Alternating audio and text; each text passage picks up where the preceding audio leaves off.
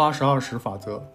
在所有大型系统中，大部分的性能由少数几项关键因素决定。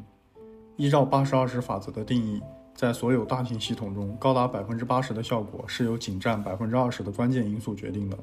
八十二十法则适用于所有大型系统，经济管理、用户界面设计、质量监控和工程等。确切的百分比并非重点。当人们对系统进行实际测量时，发现关键的变量所占的比重为百分之十到百分之三十不等。八十二十法则则适用于许多系统，遵循正态分布原则的系统也在其中。但对一些变量受很多微小、互不相关的事物影响的系统而言，这一法则就不适用了。例如，一大群人使用的各种系统。八十二十法则的应用案例如下：百分之八十的产品只用到了百分之二十的功能。百分之八十的城市交通集中在百分之二十的道路上，百分之八十的公司收益来自于百分之二十的产品，百分之八十的发明来源于百分之二十的人口，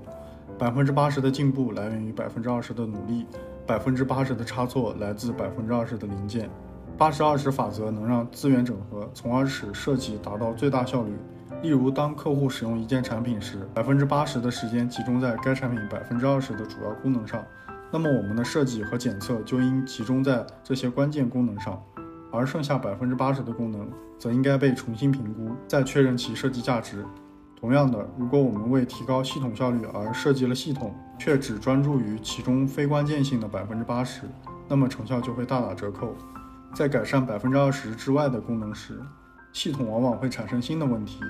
原来收益极小的进步便会因此而被抵消。设计中的元素并非一律平等。我们要利用八十二十法则来评估系统元素在设计过程中的价值，确定重新设计与优化的范围，从而让资源有效的集中。应该尽量减少百分之八十的非关键功能，甚至可以把它们从系统中移除。如果时间和资源有限，就不要改进或优化非关键性的百分之八十，